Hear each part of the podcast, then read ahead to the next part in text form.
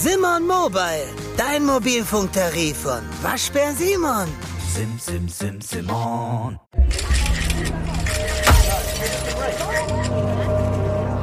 Dark Secrets.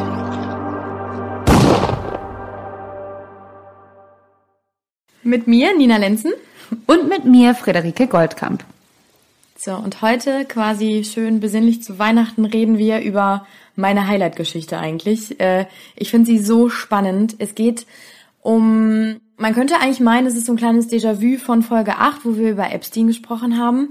Es geht um einen kanadisch-finnischen Multimilliardär, also einen unfassbar reichen Menschen, der ähm, ähnlich wie Epstein seine Macht und sein Geld ausgenutzt hat. Und jetzt ähm, am 14.12., also vergangene Woche Montag, wurde er verhaftet, ähm, weil die Beweislage gegen ihn so immens ist. Er soll mehrere Dutzende, Hunderte von Frauen missbraucht, vergewaltigt, ähm, bedroht haben, äh, unter Drogen gesetzt haben. Also die Liste von den Vorwürfen ist so, so lang. Und ich würde euch eine Sache ans Herz legen, googelt ihn mal. Guckt ihn euch an. Peter Neigard heißt er, geschrieben N-Y-G-A-R-D. Wenn man ihn sieht, dann denkt man schon so, boah, irgendwie kann man sich das halt vorstellen, ne? Ja, All total. das, was ihm vorgeworfen wird. Ja, total. Das ist ein äh, absoluter Paradiesvogel. Also er kommt aus der Modebranche, ist ein Modemogul. Äh, ursprünglich Finne, der dann nach Kanada ausgewandert ist und ähm, aus Winnipeg hat er sich dann äh, niedergesetzt und hat da seine Firma aufgebaut, die halt einfach jetzt riesig ist. Und die haben sogar beim auf dem Times Square einen Flagship Store und so. Und es ist so ein Typ mit langen weißen Haaren, immer irgendwelchen schrillen Outfits, und ähm, der soll wohl schon seit den 80ern dafür bekannt sein, dass der immer auf der Jagd ähm, nach frischen, frischen, jungen Frauen ist. nach jungen Frauen ist und ähm, auch gerne mal äh, zu jung und hat sich auch regelmäßig mit denen halt immer ablichten lassen. Ne? Also man findet auch mal ganz viele Bilder von ihm und dieses klassische Bild, der alte, reiche, weiße Mann mit den ganzen jungen Hüpfern drumrum.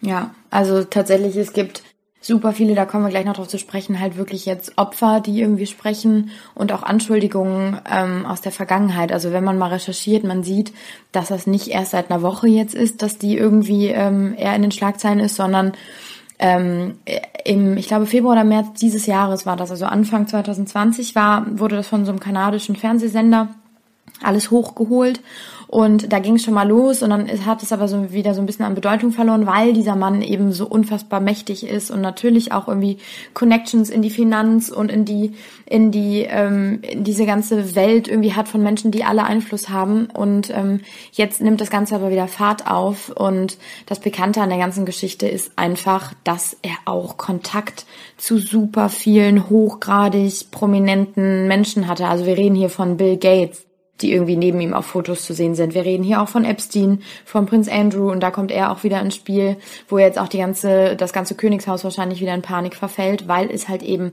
Beweisfotos geht. Prinz Andrew, also war auch auf der Privatinsel auf den Bahamas, die dieser Peter, Peter Neigard hat. Ähm, und da gibt es Fotos und Videos von und so. Und das sind natürlich dann so Dinger, sobald so ein Mensch auf einmal in den Fokus gerät mit so schlimmen ähm, negativen Schlagzeilen, ist natürlich scheiße für Andrew dann auch, ne? Weil genau das wird ihm ja auch vorgeworfen und auf einmal geht's hier um so eine Privatinsel auf den Bahamas, wo äh, nachweislich äh, die ganze Zeit nackte Mädels einfach nur rumlaufen ja. und so. Das ist halt schon schwierig.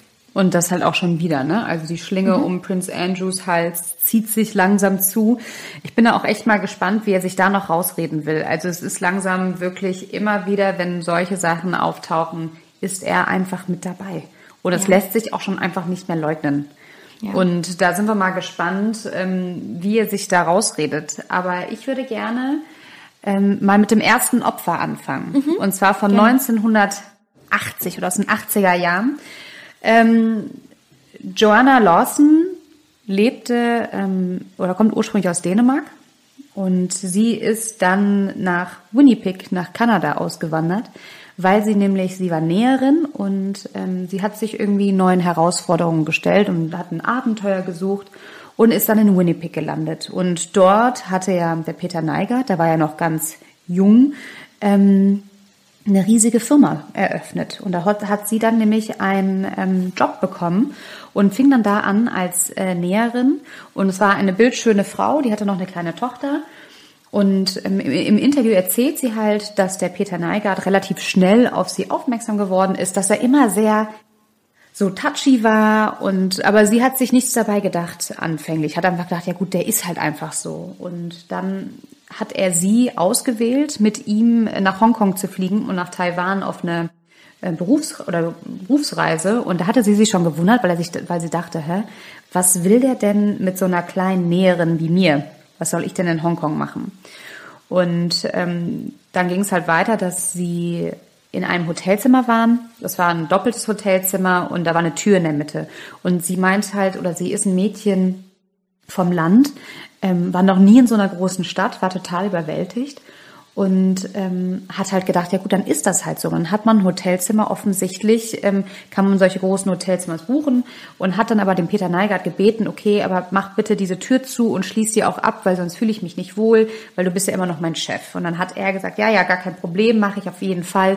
Ähm, wunder dich bitte nicht, das Hotelzimmer, ja, das das habe ich jetzt einfach nur gebucht, weil es war das letzte. Ne? Und es hat so eine ganz tolle Aussicht gehabt. Und ähm, ja, und auf einmal nachts wachte sie halt auf, weil er neben ihr im Bett lag und ähm, bevor sie was sagen konnte, hat er ihr die Hand auf den Mund gedrückt, damit sie halt nicht schreien kann und ähm, vergewaltigte sie dann und hat ihr dann währenddessen wohl die ganze Zeit ins Ohr geflüstert, ähm, ich tu dir nicht weh und ähm, man hat keine Angst und hat sie dann halt, meinte sie in einem Interview, es war harter, brutaler Missbrauch und ähm, sie war halt noch ganz jung und dann beschreibt sie, wie er einfach wieder geht in sein Zimmer, in sein Bett und sie sitzt da ganz alleine in dieser riesigen Stadt in Hongkong in den 80er Jahren und weint halt bitterlich und wollte irgendwie nur nach Hause und das Schlimme ist, sie war ja total abhängig von Peter Neigart, weil wie sollte sie aus Hongkong wieder zurückkommen ähm, nach Kanada? Das heißt, sie musste sich zusammenreißen, am nächsten Tag wieder mit ihm zusammenarbeiten, den Job durchziehen, damit sie halt irgendwie wieder nach Hause kommt. Und ähm, in Kanada dann hat sie halt angefangen, naja, sich so ein bisschen gegen ihn aufzulehnen, weil sie halt natürlich auch sehr sauer war. Und das hat er aber nicht auf sich sitzen lassen und hat sie dann tatsächlich äh, raus, rausgeschmissen weil er hat sie dann wohl ähm, ganz oft irgendwie angeschrien und fertig gemacht und so. Und am Ende hat sie ihren Job verloren. Und ähm, ja, und sie ist dann zur Presse gegangen und als und zur Polizei und als der Peter Neigert das erfahren hat, hat er ihr ganz schnell einen neuen Job besorgt und mit mit tollen Referenzen, dass sie halt erstmal ruhig gestellt worden ist. Dann war sie auch ruhig tatsächlich für ja, knappe zehn Jahre und irgendwann hat sie gesagt, nee, das geht nicht und äh, ist dann trotzdem zur Presse gegangen und hat mit dem Winnipeg Tagesblatt, sage ich jetzt mal, gesprochen und hat ein sehr, sehr langes Interview gegeben und hat halt dann äh, über den mächtigsten Mann der Stadt halt gesagt, dass er mich, dass er sie vergewaltigt hat. Ja, die Sache war nur die, ähm, dass natürlich Peter Neigert davon Wind bekommen hat und der Zeitung oder beziehungsweise der Artikel nie veröffentlicht wurde. Ne? weil mhm. er die Polizei dann angefangen hat zu bestechen. Der hat den Zeitungsverleger bestochen. Er hat gesagt, wenn du das rausbringst, hat ihn bedroht, ähm, dann verlierst du deinen Job, dann verlierst du deine komplette Zeitung. Und der Zeitungsverleger sagt heute, ja, hätte ich, wäre ich mal mit der ganzen Sache durchge, ne, hätte ich es mal durchgezogen, weil er jetzt halt sieht, dass halt so viele Mädchen betroffen waren. Aber damals hatte er einfach unglaubliche Angst und hat es gelassen. Ja, und äh, die Joanna hatte dann auch mega Schiss, weil sie gemerkt hat, ach du, also irgendwie sie musste um ihren Job fürchten, sie konnte nicht in der Zeitung drüber sprechen, dass es tatsächlich so weit ging, dass sie wieder zurück äh, nach Kanada geflohen ist, um diesem Peter Neigart ähm, zu entkommen. Ja. Und jetzt, 40 Jahre später, muss man sich mal überlegen, jetzt 40 Jahre lang dieses Geheimnis mit sich rumgetragen und traut sich jetzt erst äh, darüber zu sprechen. Ne? Hat jetzt eine erwachsene Tochter, das ist so, fängt bitterlich an zu weinen. Das finde ich Wahnsinn. 40 Jahre lang. Was ich so krass finde, während du das erzählst, denke ich mir die ganze Zeit, all das, was, was man sich so durchgelesen hat und gehört hat von ihm, das ist ja wie so ein Muster, ne? Also es gab mhm. wirklich schon in, auch in den 90ern, in den 80ern soll er eine 18-Jährige vergewaltigt haben. In den 90ern gab es wohl von drei Frauen, die für ihn gearbeitet haben. Die eine war irgendwie sein Travel Agent, die andere irgendwie hat im Accounting gearbeitet und so. Und die berichteten alle, also das waren auch tatsächlich zwischen Anfang, Mitte 20-Jährigen ja. bis Anfang 40-Jährigen. Also wirklich, er hat da so gar kein Schema gehabt eigentlich. Mhm.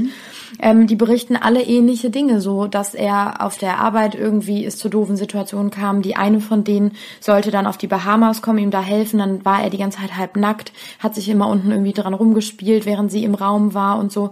Also Dinge, die halt einfach nicht richtig sind. Und all diese Anschuldigungen, und das ist wahrscheinlich nur ein Bruchteil von dem, was rausgekommen ist schon damals, wurden halt entweder von ihm quasi mit Schweigegeld wieder bezahlt ja. oder wie du gerade erzählst, mit so Positionen, also sozusagen die in, in irgendwie eine Position verschafft, die halt gut ist als Belohnung mehr oder weniger dafür, dass sie schweigen. Und ich glaube, das, was halt ist, sobald dieser Stein ins Rollen gekommen ist, und das war ja jetzt eben mit seiner Verhaftung letzte Woche, ähm, dass zwei Frauen eine Sammelklage gegen ihn angestrebt haben. Mhm. Und ich kann mir vorstellen, dass halt jetzt aufgrund dessen andere Opfer halt auch sehen, oh krass, die reden, ich schließe mich an. Ja, weil du hast ja auch, Schneeball. ja, du hast ja auch mega Angst. Also eines der Opfer hat auch gesagt, ich hatte ja auch Angst um meine Familie. Was passiert in meiner Familie, wenn ich anfange, das zu erzählen? Sie meinte, ich habe Angst, es meinem Vater zu erzählen, weil ich weiß, dass er äh, wahrscheinlich auf ihn losgehen wird, ne? wie jeder normaler Vater. Also wenn ich meinem Papa sage, hör mal, der hat mich vergewaltigt, ich glaube, mein Papa würde mit einem Baseballschläger vor seiner ja. Tür stehen. Und ja. sie hatte einfach Angst äh, um ihre, um die Familien und deswegen ähm, haben die Opfer nichts gesagt. Und ähm, aus seiner Vergangenheit gab es auch noch ein, ein anderes Opfer, ähm, was ich mega krass fand, und zwar April. Sie war damals, war 1993 ähm, sie war 20 und er war 50 und sie war so ein Model und der Nagard hat sie halt angerufen und meinte so, ey, willst du nicht das Model für meine neue Hauptlinie sein? Ne? Ich flieg dich ein. Die war nämlich in New York und die dachte sich natürlich, ey, geil, ja klar. Also würde ich ja auch machen. Da würde ich auch sagen, so ja krass. Und sie dachte halt, es wäre der übelste Karriereboost. Und ähm, aber anstatt in ein Hotel geführt zu werden, hat der Fahrer von Peter Nagard sie in seine Wohnung gebracht in Winnipeg, also auch wieder da, wo seine Hauptfirma angefangen hat oder da sitzt. Ja, und dann hat er sie, und das finde ich halt mega krass, der hat sie dann in diese Wohnung eingesperrt und hat die drei Tage lang dort festgehalten. Mhm. Und der hat, und sie erzählt, am Anfang hat er halt die Hose runtergelassen, hat sich halt auch äh, unten dran rumgespielt und sie meinte so, du musst das nicht machen, bitte lass mich gehen, ne? Und ähm, ich erzähl's auch keinem bitte, ich, ich möchte das nicht, ich will nicht mit dir schlafen und ich werde auch nicht mit dir schlafen. Und, ähm, und dann hat er halt wohl gesagt, so ja, du glaubst doch nicht im Ernst, dass ich dich jetzt hier rauslasse. Das Risiko kann ich halt einfach nicht eingehen. Und dann hat er die Tür abgeschlossen und hat sich halt drei Tage lang über sie hergemacht, ne? Und das finde ich so krass. Und sie meinte halt, und es gab einen Mitarbeiter, der kam jeden Tag. Hat Essen gebracht. Und ne? hat Essen gebracht, genau. Und äh, alleine das finde ich halt auch schon so krass, dass es halt Mitarbeiter gibt, die das, die wissen das ja auch, die müssen wahrscheinlich auch tierisch Angst gehabt haben um ihren Job, ne? Und genau, und die ist ja dann am Ende ist sie geflohen oder konnte fliehen, ähm, weil dann auf einmal ein Schlüssel in der Tür steckte, obwohl die Haustür immer abgeschlossen war. Und sie glaubt, dass es dann doch tatsächlich der Mitarbeiter war mit dem Essen, ähm, der sie da sozusagen gerettet hat und dann den Schlüssel hat stecken lassen. Ne? Und das fand ich auch so eine krasse Geschichte. Und sie meinte halt, das war halt eine von denen, die auch gesagt hat, ich konnte es nicht erzählen. Wie willst du das erzählen? Ich, sie hat sich das nicht getraut, irgendwem zu, sagen. Und ähm, ich überlege es mal, du bist drei Tage und du wirst nicht nur einmal vergewaltigt, du wirst festgehalten. Drei Tage lang. Ja, und dann macht sich so ein äh, ekliger, 30 Jahre älterer Typ da äh, über dich her gegen deinen Willen. Also es ist schon, ich fand das schon richtig, richtig krass. Und das waren seine Anfänge, ne? Also ja. und dann wurde es ja eigentlich nur noch schlimmer mit seiner Insel da auf den Bahamas. Richtig. Und ich habe diese Insel auf den Bahamas, ich habe mit einem alten Kollegen von mir telefoniert, der ähm, 1986 auf dieser Insel gedreht hat mit Neigard. Ähm, das hat sich über Zufälle irgendwie ergeben und der wurde dann quasi mehr oder weniger da eingeladen und er sagte schon zu mir, du Nina, ganz ehrlich, ähm, mich wundert, mich wundert das gerade gar nicht, was ich hier so überall lese, weil diese, dieses Anwesen, dieses Grundstück auf den Bahamas ist dafür gemacht, dass da Dinge passieren, die niemanden was angehen, die niemand sehen soll, die total abgeschottet passieren sollen. Und ähm, hat mir dann mal erklärt, das ist wirklich auf der Hauptinsel der Bahamas im Nordwesten irgendwo, ähm, dass du dann echt tatsächlich so eine richtig lange Straße lang fährst. Da ist mhm. alles schon abgeschottet, weil da die ganzen Superreichen wohnen und da ist eh schon alles sehr privat. Und dann geht's noch ein Stück weiter hoch. Dann kommt so ein Waldstück, dann ist das das letzte Grundstück und dann beginnt so eine komplette Landzunge, die Peter Neigert sich gekauft hat, Land aufgeschüttet hat, sogar noch ähm, sich da sozusagen seine eigene Traumwelt erschaffen hat mit einem ja. eigenen Kino, mit einem Tennisplatz, also richtig riesig groß. Ja, das sieht ja auch aus ähm, wie so ein schlechtes Phantasialand, ne? Also so Maya-Stil. Das ist so ganz hässlich ja. auch. er sagt auch damals in einem Interview, dass es halt irgendwie so das moderne Disneyland sein soll, da, wo du dir schon denkst, oh Gott, oh Gott. Das moderne Fuckland war das, ey. Ja, eben. Und da war es halt wirklich so, er war so abgeschottet und so ähm, unerkannt im Prinzip, dass er da halt machen konnte, was er wollte. Ne? Und als der Kollege dann eben da zum Drehen hingekommen ist, meinte er, das Einzige, was mich damals schon so gewundert hat, war, ich kam da rein und das war direkt wie so ein Empfangsbüro und alleine da saß über ein Dutzend äh, junger, äh, leicht bekleideter Frauen und du denkst dir im ersten Moment, okay, jeder hat vielleicht eine Assistentin und hier sind bestimmt auch Bedienstete und keine Ahnung was, klar kann man sich alles irgendwie logisch erklären, aber ich dachte damals schon so, das sind viel zu viele Frauen. Hier passiert, also was machen die? Die arbeiten ja gar nicht. Die sitzen da einfach nur rum und sehen total schön aus und äh, sind nett anzusehen so ungefähr. Und das war's. Und über den Tag, wo er dann da gedreht hat, ist ihm aufgefallen, die Frauen, die konnten dann da machen, was sie wollten. Irgendwie haben dann Stand-up-Paddling auf der eigens aufgeschütteten Lagune von Neigard gemacht und haben da so ihr Sportprogramm durchgezogen. Und jedes Mal, wenn er dann da rumgelaufen ist und irgendwie gefilmt hat mit seinem Team, sind so Handlanger von Peter Neigert immer hinter ihm her, weil Neigert selber halt nicht immer dabei war. Der hat ein paar mhm. O-Töne gegeben und so ein kleines Interview mit ihm geführt. Aber ansonsten waren halt immer sozusagen so Aufpasser hinter ihm her und haben geguckt, wo filmt der, was filmt der und danach sollte auch der Beitrag sollte ähm, durch durch seine Anwälte erstmal abgenommen werden. Das machen wir ja grundsätzlich nicht wegen der Pressefreiheit und so, aber die wollten das unbedingt, um zu überprüfen, ob nicht irgendwie irgendwas komisch, vielleicht eine Sekunde zu lang auf eine der Mädels draufgehalten wurde oder irgendwie was vermutet wurde oder so. Deswegen das durfte überhaupt nicht. Warum war der, warum war der, der Kollege denn damals da? Der war wegen einer ganz anderen Geschichte da und es hatte sich vor Ort ergeben, dass, ähm, dass die beim Abendessen waren und da saßen wohl auch so ein paar reiche Menschen irgendwie und die erzählten dann so, ja, und es gibt ja hier auch diesen, diesen crazy äh, finnisch-kanadischen Multimillionär, der hier irgendwie seine eigene Traumwelt jetzt gerade aufbaut. Wäre das nicht auch interessant fürs Fernsehen? So, und dann ging das halt irgendwie los. Also die hatten vorher keinen Kontakt und es äh, wäre auch nie zustande gekommen, wenn da nicht die richtigen Leute zum richtigen Moment irgendwie mit ihm gesprochen hätten. Und ähm, wenn man den sieht erstmal und sich dieses Interview auch ansieht und so, denkt man erstmal, ach, eigentlich ist es ein total netter Mensch, so, ne? Es gibt auch Videos von ihm, der spendet irgendwie regelmäßig Stammzellen, der ähm, spendet so viel Geld für so Brustkrebs, ähm, Research und so und immer wieder für irgendwelche Charities und so. Der ist so ein richtiger, nach außen hin, offiziell, ein richtiger Gutmensch, der irgendwie sich für Menschen einsetzt und immer irgendwie alles abgibt, was er auch hat. Aber wenn man dann hintenrum auf einmal liest, ähm, was, was da so hinter den Kulissen sich abgespielt hat, da denkt man auf einmal, okay, das ist, das ist doch krank. Und dieser Kollege sagte eben auch, so verrückt es ist, aber sobald du auf einmal diese Schlagzeilen und die Anschuldigung liest, wundert man sich nicht mehr, wenn man den einmal kennengelernt hat. Eine seiner alten Assistentinnen ähm, hat es auch gesagt. Die hat da auch gearbeitet in seiner Mansion da auf den Bahamas und ähm, sie meinte auch, mich wundert das überhaupt nicht. Mich hatte, ich konnte nur nie was sagen. Die hat gesagt, ganz oft kamen Mädels total verstört aus seinem Schlafzimmer und meinten, bring mich hier weg, bitte bring mich hier weg. Und sie hat immer gesagt, ich kann euch hier nicht wegbringen. Ich weiß es so, hier waren halt auch die Hände gebunden und die musste immer tatenlos zusehen. Und ähm, der hatte die Mädels und vor allem auch ärmere Frauen, ja, so mittellose Mädchen halt. Genau, ne? immer angelockt mit, ja, hier ist euer, ja, euer Disneyland und hier könnt ihr Sport machen und hier könnt ihr das machen und hier geht's euch gut und alles ist toll. Und am Anfang war es dann auch immer so, bis er halt angefangen hat, sie unter Drogen auch zu setzen und den Alkohol einzuflößen, bis halt er sie tatsächlich wahrscheinlich völlig zugedröhnt in sein Schlafzimmer geschleppt hat ähm, und dann da sie vergewaltigt hat oder dass irgendwelche Orgien dann entstanden sind oder er dann irgendwie seine ganzen reichen Kumpels dazugeholt hat, damit sie alle einmal ran können. Also es ist wirklich, ähm, es ist so, es ist so gemein auch, es ist auch gemein, diese mittellosen äh, Frauen auch so auszunutzen. Ne? Mhm. Und vor allem, mhm. er hat einfach, ich glaube, er und sein Nachbar haben mehr Geld als der ganze Staat von den Bahamas so mhm. ungefähr. Ja, die sind, ja. das ist unvorstellbar reich, vor allem für die Einheimischen. Un, unvorstellbar und der ähm, hat es einfach eiskalt ähm, ausgenutzt und ausgenutzt, hat dann da ja. seine wildesten Fantasien ausgelebt oder meinte ausleben zu können. Ja.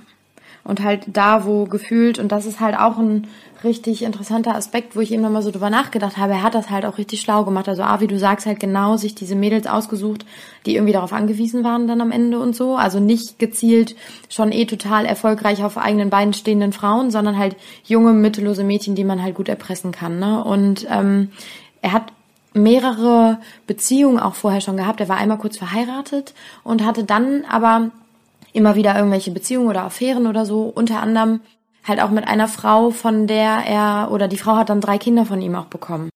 Und insgesamt hat er sieben Kinder von vier mhm. verschiedenen Frauen, die alle irgendwie über, auf die, über die Welt verteilt sind.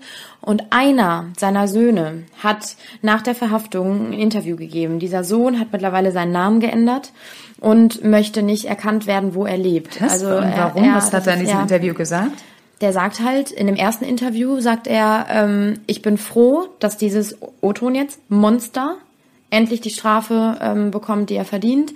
Und ähm, ich sage jetzt nicht, dass er irgendwie äh, dass ich irgendwas weiß oder keine Ahnung was, aber ich finde, diese Mädchen, die anscheinend Schlimmes erlebt haben, haben das Recht darauf gehört zu werden. Und mein Vater ähm, äh, ist denen das schuldig quasi, dass er Rede und Antwort vor Gericht steht. Also er sagt das schon sehr, sehr ähm, neutral irgendwie, aber in dem Moment, wo ein eigenes Kind seinen Vater Monster nennt, da ist ja schon irgendwie was mega bei. Ne? Krass. Und mega, jetzt mega gibt es noch krass. ein ganz aktuelles Video oder ein äh, aktuelles Interview von ihm, wo er halt erzählt, er hat seinen Namen geändert, weil er Morddrohungen bekommt und Angst hat, halt irgendwie aufgrund der Taten seines Vaters halt irgendwie Probleme zu bekommen, aber halt auch irgendwie Angst hat vor seinem Vater, weil er gerade sich öffentlich gegen ihn ausspricht und ähm, ich glaube, wenn ein Kind über seinen Vater öffentlich dann so Anschuldigungen erhebt, ist das natürlich noch tausendmal bekräftigender, was alle anderen schon ihm gegenüber irgendwie Ja, sich absolut, äußern. Ne? absolut. Und während des Interviews ist ja auch die ganze Zeit so, dass er sagt, oh, warte mal eben kurz, dann rennt er zur Seite, tut eine Box noch weg und sagt halt, ich will halt einfach nicht, dass irgendjemand hier Hinweise sehen kann, erkennen kann in diesem Interview, wo ich mich aufhalte. So, und das ist so abgedreht. Ne? Ja, dann, und aber das ist so, ich glaube, und vor allem alles, was wir erzählen, was wir wissen, was in den Medien ist, das ist ja immer nur die Spitze des Eisbergs, ne? Ja. Ich will gar nicht wissen, wie viele Frauen noch, was der noch alles gemacht hat. Ähm, wenn sein, also wie du schon sagst, wenn ein Kind sagt, mein Papa ist ein Monster, ähm, Gott, das, ist, muss un, unvorstellbar sein. Und was ich halt auch so erschreckend finde, ist, dass keiner bisher, es gibt keine Stimme, die sagt so, hä? Der Peter Neigert? Nee, der kann ich mir überhaupt nicht vorstellen. Der ist doch total super, der ist doch total nett. Gibt es nicht. Alle, alle sagen, hä? Ja, überrascht mich gar nicht. Ich habe mir heute auch von der Deutschen Welle ein Interview angeschaut mit einem ähm, der deutsche Modeanalyst, ich weiß gar nicht genau, was das ist, ein Modeanalyst, aber auf jeden Fall ist er in der Modeindustrie ähm, unterwegs und äh, kennt auch Peter Neigert und kennt auch viele andere in der Modeindustrie und der wurde halt auch gefragt, so ja, haben Sie das gewusst? Und dann hat er gesagt, nee, gewusst habe ich es nicht und dann hat die Moderatorin gefragt, ja, aber, aber wundert Sie das? Und der so, überhaupt nicht. Null. Und was ich krass fand, dass er auch meinte, ja, und der ist ja nicht der Einzige. Und es gibt wohl noch mehrere. Und zum Beispiel einer heißt auch, ich habe mir aufgeschrieben, Sekunde, Terry Richardson ähm, ist wohl auch einer, auch einer aus der Modeindustrie, auch weiß, 50, ähm, auch so ein verrückter Vogel, der auch schon sexuell übergriffig war. Und dann gibt es auch noch ganz viele Fotografen, Nina. Da haben wir auch mal bei RTL drüber berichtet. Ähm, hier in dieser Modeindustrie, die ganzen Sexu die Dark Secrets in der Modeindustrie. Und das hängt wohl alles irgendwie zusammen. Und ähm, was ich halt spannend fand, ist, dass der, der, der deutsche Analyst halt meinte, ja, aber es, es wundert mich doch auch überhaupt nicht. Das sind doch alles eine Generation. Tori Richardson ist eine Generation mit Peter Neigert, mit Jeffrey Epstein, mit dem Andrew. Die sind alle im gleichen Alter. Die sind alle von, sagen wir mal, Mitte 50 bis Mitte 75. Die sind alle unfassbar reich. Das heißt, sie kennen sich auch hundertprozentig, arbeiten meistens irgendwie so in den äh, gleichen Kreisen. Und er meinte, damals war das halt so, vor allem in der Modebranche, dass diese Männer ähm, nicht trotz ihrem Sexismus berühmt wurden, sondern gerade deswegen. Er hat gesagt, ihr müsst euch mal vorstellen, in den 80ern, 90ern war es normal, dass man 14-jährige Models hatte, die krass geschminkt wurden, die halbnackt ausgezogen wurden, wo der Fotograf eine erotische ähm, Atmosphäre schaffen sollte, damit diese Kinder ähm, auch wirklich sexy rüberkommen. Und diese Männer hatten halt nur mit diesen Kindern auch irgendwie zu tun, die ja auch total naiv waren und auch abhängig waren von diesen Mogulen, um halt auch groß rauszukommen, weil die Konkurrenz im Model-Business natürlich auch so groß ist oder im Mode-Business. Und der hatte das so, der hatte das so nüchtern erzählt, so nach dem Motto, worüber reden wir eigentlich? Ist doch, irgendwie ist doch klar. Wusstet ihr das nicht? Es ist, weiß man doch, dass die Modebranche total versext ist und dass diese ganzen Mitte oder diese ganzen alten weißen Männer, ja, dass die halt alle einen Hang zu jungen, hübschen Frauen haben und dass sie das mal alle gnadenlos äh, ausgenutzt haben. Und ich fand das, ich, ich fand das unfassbar schockierend. Und das Gute ist ja, dass diese Generation gerade ähm, in, in Rente, sage ich jetzt mal, oder hoffentlich bald in Rente geht und dass vielleicht die nächste Generation was daraus gelernt hat, dass dieses ganze Sexismus-Thema ähm, gerade der Modeindustrie halt nicht mehr so groß ist. Ne? Weißt aber, du, was aber auch, glaube ich, äh, viel mehr das Problem ist? Also ja, das, ich sehe das auch so, aber ich glaube, ähm, das ist ja irgendwo, ist das ja ein Muster zu erkennen, gib einem Menschen Macht und viel mhm. Geld und entweder du machst was Positives daraus, was es ja durchaus auch gibt, Absolut. oder aber die drehen ab. Und ähm, ich glaube, da kannst du, da kannst du auch 20 Jahre alt sein. Guck dir Shia LaBeouf an, der seine ganzen Freundinnen alle missbraucht hat irgendwie nachweislich. nachweislich. Die ja, an, ja, die melden sich jetzt alle und die eine hat irgendwie Fotos gemacht und so. Also angeblich, man muss natürlich aufpassen hier, was man sagt. Ähm, aber die melden sich jetzt gerade alle zu Wort, alle seine irgendwie ähm, Verflossenen und so. Und weißt du, was ich meine? Also das sind ja, aber ich finde, das ist ein Unterschied, weil der Shia, ähm, da können wir auch mal übrigens noch eine Folge drüber machen. Der hatte ja wirklich psychische Probleme, ne? Dem ist ja auch ja. was ganz Schlimmes in der Kindheit passiert, was jetzt absolut keine Ausrede sein soll. Aber ich finde, es ist nochmal ein Unterschied zu diesen alten, unfassbar erfolgreichen, reichen Männern, die diese kleinen Mädels halt komplett ausnutzen und die halt anscheinend ja total darauf abfahren von dieser Abhängigkeit und diese Abhängigkeit halt und ihre Macht halt auch ausnutzen, ja, voll. Also das, ist, das ist es halt. Also ich glaube, dass viele Menschen halt eben gerade mit so viel Power irgendwie nicht mehr umgehen können und das schlägt sich dann halt in irgendeine Gestörtheit meiner Meinung nach aus. Ne? Ja. Ne? Also es gibt ein, eine Aussage von, ähm, und ich finde die sehr bezeichnend von einer Stewardess, die für ihn quasi geflogen ist. Er hatte natürlich auch einen Privatjet und ähm, in diesem Privatjet waren auch immer mit ihm irgendwie leicht bekleidete junge Mädchen dann und ähm, auf diesem Flug, auf einem Flug kam es dann eben zu so einer Auseinandersetzung von ihm und einer der Kolleginnen von der Stewardess, die das Interview gegeben hat. Und am Ende hat er wohl, als sein Security Manager da versucht hat, irgendwie ähm, zu schlichten, ist Neigert wohl komplett ausgeflippt, hat rumgeschrien, äh, den ganzen Flug an, hat einfach nur geschrien, ich bin Gott, versteht ihr das nicht? Ähm, so halt. Und ich finde, das genau und genau ist das ist es, ne? bezeichnende Aussage, dass er halt eben größenwahnsinnig geworden ist, weil er halt eben so einflussreich war, weil er die richtigen Kontakte hatte, so viel Geld hatte, dass er wusste, er kann im Prinzip alles machen und sich alles. entweder rauskaufen, Schweigegeld zahlen, äh, die Leute erpressen. Ja, er kann also alles das, und jeden kaufen. Genau, genau. Und er hat es auch noch selber aufgebaut. Ne? Und ich glaube, wenn du es auch noch selfmade bist, wie Jeffrey Epstein, ja. war ja auch selfmade, ich glaube, dann dann drehst du im Kopf richtig ab. Wenn, wenn du es aus eigener Kraft geschafft hast, so ein Multi-Multimilliardär zu werden, das ist ja so unwahrscheinlich, das ist ja auch so schwierig. Ähm, ich glaube, dann, ja, dann denkt man wirklich, ähm, dann vergleichen die Männer sich mit Gott und das geht. Ja, also ist, un das ist so, das, das ist so krass. Einfach. Das ist total irre. Aber man muss, aber die werden ja wahrscheinlich auch wie Götter behandelt.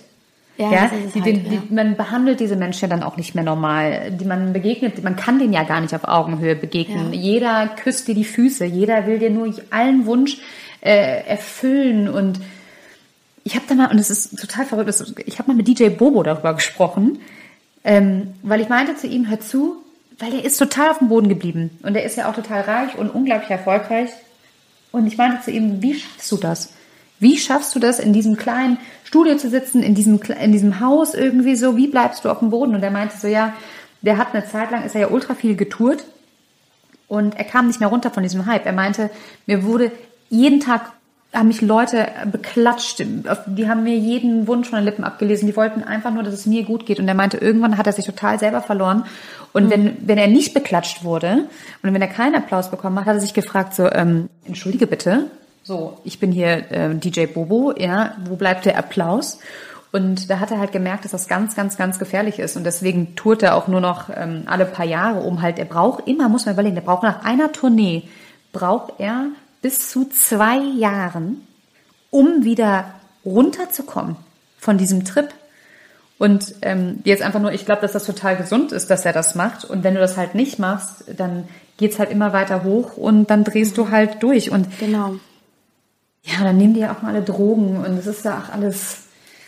Das, ich glaube tatsächlich, also da, du musst schon, das zeugt schon von sehr, einem sehr starken Charakter, wenn du mit all dem, was dir so, diese Aufmerksamkeit, das Geld, diese Macht, die dir auf einmal zufällt, dass du damit gesund umgehst. Also ich Ja. könnte mir auch vorstellen, dass es echt schwer ist. Und Absolut. je weiter das geht und je länger sich das zieht, desto, desto schwieriger ist es natürlich auch, ich sage jetzt mal, dem Stand zu halten, diesem, diesem Impuls, der vielleicht irgendwas in dir macht, ne? Und Ich würde mich auch verändern. Weißt du, was ich meine? Ist, ja, ja, das ist es halt. Also ich glaube, zwangsläufig tust du das, außer du kämpfst halt wirklich gegen an und das ist dann wirklich richtig schwer. Aber ähm, dann kommt halt hinzu, dass es einfach so, wahrscheinlich haben die dann einfach noch so, ein, so geisteskranke Gene in ihrem Kopf, dass halt das, was für die dann am Ende normal ist, ist ja schon für uns normalos, sage ich mal, das Nonplusultra so gefühlt oder so unerreichbar. Und die haben es erreicht und dann muss es halt weitergehen. Und dann kommen halt diese verbotenen Dinge. Dann kommt halt dieser Nervenkitzel, diese Aufregung irgendwie mit der Justiz zu spielen und so. Und das hat er ja gemacht. Ich meine, der hat ja die meisten Straftaten auf den Bahamas begangen, ist ein äh, kanadischer ähm, Staatsangehöriger, hat also eben genau dieses Loch sozusagen ausgespielt, indem er halt die, die Frauen auch teilweise mit auf die Bahamas geschleppt Ja, der hat geguckt, er ne? Der hat wusste- geguckt, wo die Lücke ist, wo er nicht Genau. dafür belangt werden. nicht Genau, belangt, ne? wo belangt halt unfassbar schwer, äh, mir da irgendwie einen Strick durch, durchzudrehen. Oder aber auch, ich meine, es gab Anschuldigungen. Normalerweise musst du dann eigentlich sagen, okay, solange das nicht bewiesen ist, dass er nichts gemacht hat, darf er das Land nicht verlassen. Auch das hat er weiterhin gemacht. Also ihm wurde ja über die Jahre immer wieder ermöglicht, auf den Bahamas sein Ding da irgendwie abzuziehen. Ja, ne? Und keiner hat so wirklich hinterfragt. Und du hast ihn ja eben schon angesprochen, seinen Nachbarn, das ist so ein Hedgefonds-Manager, der ist super reich, auch auf den Bahamas. Louis die haben so eine Bacon. Art Genau, so eine Art Nachbarschaftskrieg geführt, weil Haben die Louis immer halt noch. sagt- Das sind, das sind Todfeinde. Die haben Voll, seit die- Jahren die so eine. Fehde. Das ist total. Ich habe, ich Ja. muss, bevor ich das, sorry, du kannst gleich weiterreden. Ich habe da vorhin mal so ein bisschen äh, gegoogelt. Peter Neigert und Louis Bacon. Und das ist unglaublich. Die Times, die Vanity Fair, die haben da Artikel, ähm, wo es nur um diesen ganz berühmten Streit zwischen den Multimilliardären geht. Ne? Und die sind ja wirklich Nachbarn, also Grundstücksnachbarn. Die teilen sich die Auffahrt. Ja, genau. Und ähm, der berichtete schon damals irgendwie von diesen wilden Partys, die da abgehen irgendwie, ne? Und dass es so laut ist und immer wieder Frauen ein- und ausgehen und so. Und hat sich darüber schon beschwert. Und das war irgendwie so der, der Stein, der das ins Rollen brachte, glaube ich, damals, weil dann Neigert auf einmal ihm an den Karren pisste, mehr oder weniger. Und am Ende des Tages irgendwie Louis Bacon verhaftet wurde erstmal und von seinem Grundstück abgeführt, obwohl er überhaupt nichts gemacht hat. Das war total, das ist total krass. Also dieser, dieser, dieser Krieg zwischen den beiden. Also man muss dazu sagen, Louis Baker ist halt hochkonservativ. Äh, genau das Gegenteil von Neigert, weil es ist so ein Typ, der in Golfclubs und perfekter kurzer Haarschnitt, Polohemdchen, darüber noch die, der perfekte, der perfekte Pulli. Und ähm, sein, sein Grundstück, das kann man auch bei ähm, Google sehen, seine Seite und sein Grundstück ist so total naturbelassen und sein Hobby ist es dann auf seinem Grundstück mit Pfeil und Bogen jagen zu gehen und so. Will da halt einfach nur die Natur genießen und hat halt nebenan dieses Disneyland mit diesem total abgedrehten, abgespaceden Typen, der auf seinem, zu der Grundstücksgrenze so Banner aufgehangen hat, wie Louis Baker ist Trash und äh, raus mit Louis Baker und so. Und ähm, wie du schon sagst, der Louis hat ja dann häufig sich dann auch beschwert. Und der Peter Neigert, der schiebt das ja jetzt alles, äh, dieser ganze, oder dieses ganze Drama, dieses ganze, dieser ganze Skandal, schiebt er ja jetzt auf den Louis. Peter Neigert auf den Louis, genau. Und Und sagt, sich quasi an dem rächen. Genau, und sagt halt, das ist alles inszeniert, ja, die ganzen Ja. Opfer, das stimmt alles überhaupt nicht. Mein Feind will mich einfach nur fertig machen und will mich aus Ja. dem Weg schaffen. Aber weißt du, was ich so krass finde? Da habe ich eben drüber nachgedacht. Ähm, letzten Endes, all, all die Menschen, die sich ihm irgendwie auf seiner Laufbahn in den Weg gestellt haben, die hat er ja sozusagen zer, zermatscht wie eine kleine Ameise auf dem Weg. Ne? Und jetzt, dieser Nachbar, ist ja der erste, sag ich mal, Augenhöhengegner, den er Ja, hat, der kann ähnlich mächtig ist, der ähnlich viel Geld hat, der ähnlich Power hat, irgendwie in der Gesellschaft die richtigen Kontakte hat. Und er ist der Erste, der ihm sozusagen die Stirn bieten kann und ihn zerstören kann in dem Mhm. Ja, Moment. die haben, ne? die haben über 25 ähm, Lawsuits äh, gegen, also Anklagen hin und her. Die haben schon mehrere 10 Millionen Dollar da rein verpulvert, um sich gegenseitig fertig zu machen. Und der Louis ähm, Bacon, der sagt sogar, dass der Peter Neigert ähm, Auftragskiller auf ihn aufgehetzt haben. Ne? Also er beschuldigt ihn wirklich, dass ähm, der Peter ihn umbringen wollte mit Auftragskillern und mit einer Autobombe. Weil wahrscheinlich äh, mal ein Auto von ihm in die Luft gegangen ist und er sagt halt, das schließt halt immer alles auf diese Fehde zurück. Mhm. Weil er wollte seine Ruhe auf den Bahamas haben. Damit hat es eigentlich angefangen. Äh, Peter Neigert sagt, ähm, der Typ will mir hier mein Paradies zerstören. Das ist mein Paradies. Das ist dafür das ist mein Lebenstraum. Das, dafür habe ich gearbeitet. Ich lasse mir das nicht zerstören. Und dann hat er wahrscheinlich mitbekommen, was da abgeht. Ja, und äh, jetzt befeuern die sich halt gegenseitig. Ne? Und dieser Louis, der muss halt auch Angst um sein Leben haben, weil ja, offensichtlich klar. oder man munkelt ähm, Auftragskiller auf ihn angesetzt sind oder waren. Und das und das und das ist halt ne, also ich meine, der ist jetzt gerade in Untersuchungshaft mehr oder weniger. Die USA in, in Kanada, die USA wollen, dass er ausgeliefert wird nach Amerika und jetzt im Januar. Warum warum wollen die Amerikaner den denn haben? Ich glaube, weil sehr, sehr viele der Anzeigen auch von Amerikanerinnen ist. Okay.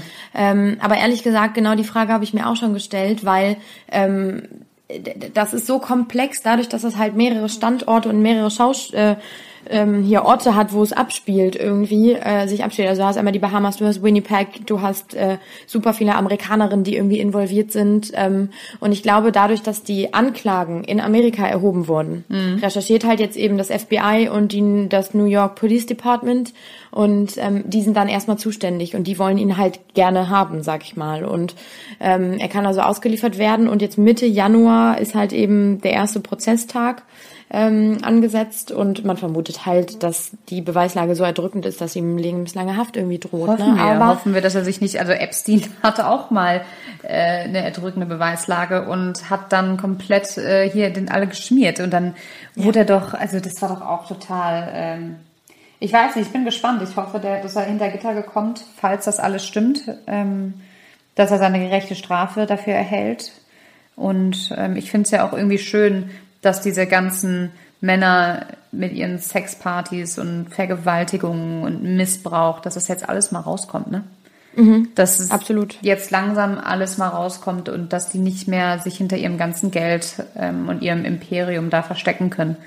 Was ich nur so tragisch finde, ist halt einfach, dass es irgendwie 40 Jahre gedauert hat, bis das jetzt endlich so weit kommt. Ne? Jetzt in seinem konkreten Fall, weil diese Anschuldigung gab es ja schon so lange und das tut mir dann immer so leid, dass es offensichtlich früher, ähm, es hat sich mit Sicherheit schon gebessert, aber immer noch irgendwie dieses Gefühl Frauen vermittelt wird, wenn du dich irgendwie gegen den Mann aus, ausspielst oder wenn du dich mhm. gegen den wendest, dann hast du verloren. Ähm, dir wird eh keiner glauben. So ja, aber Nina, also, was würdest du denn machen? Ich habe nämlich mal überlegt, was würde ich machen? Angenommen, ja klar, das ist Horror. ich würde, ich würde, äh, ich, ich würde vergewaltigt werden und zwar von einem absolut supermächtigen Mann den man auf der ganzen Welt kennt. Ähm, ich würde auch nicht zur Polizei gehen, jetzt mal ganz im Ernst. Ich würde, ich, glaube, ich würde vielleicht einmal kurz zur Polizei gehen und es probieren, aber ich würde doch nicht in ein Gerichts, Krieg ziehen. Von welchem ja, Geld denn? Halt, ja.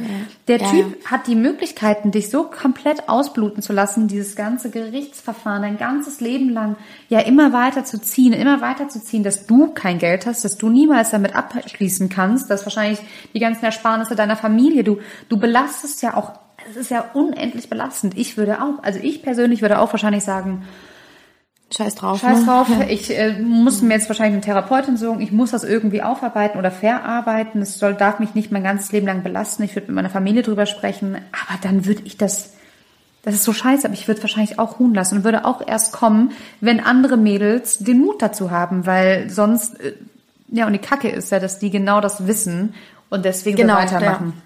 Ja, Weil, genau, das ist, die nutzen das, ja, und das ist es ja, die nutzen es einfach aus, dass sie wissen, keiner spricht sich gegen sie aus, weil die einfach alle so krass Angst und Respekt haben. Und genau, oh, jetzt geht hier meine Heizung an, und genau das ähm, ja. Das ist ja deren Vorteil in der ganzen Geschichte, ne? was sie dann so schamlos ausnutzen. Und wenn ich dann sowas lese, mich macht das dann wieder so wütend, dass irgendwie so ekelhafte alte Säcke irgendwie, die meinen, bloß weil sie ein bisschen mehr Geld auf dem Konto haben, auf einmal irgendwie die Macht über ein Menschenleben oder einen Körper oder die, die, die Seele von der Person mhm. haben. Ne? Aber Vergewaltigung hat ja auch ganz viel mit Macht, mit Machtsmissbrauch ja, ja. zu tun, ne? Und das Gefühl von Macht über einen Menschen zu haben und ich glaube, weiß nicht, wenn du eh schon so viel, wahrscheinlich so viel Macht über alles hast, vielleicht ist das so das letzte. Ja klar, der letzte wo du dann, Kick, den wo du dann so eigentlich keine Macht, weil du hast ja eigentlich keine Macht über einen anderen Menschen und wenn du dir das dann auch noch nimmst, weil du es einfach Ja. kannst, Ja. Dann glaub- ist so das Ulti, ultimative, das- der ultimative der Kick Step, für die. ne? Ja, genau. Und halt, ja klar, irgendwann wird's wahrscheinlich langweilig, weil du alles haben kannst zu jeder Zeit, an jedem Ort. Und auch jede Frau. Du willst. Weil genau. Wahrscheinlich auch die schönsten Frauen der Welt, die es freiwillig mit dir treiben. Und Ja. du denkst, ja, das ist jetzt aber auch irgendwie langweilig. Ich will die, die es nicht, die es nicht mit mir treiben wollen, ne? Ja.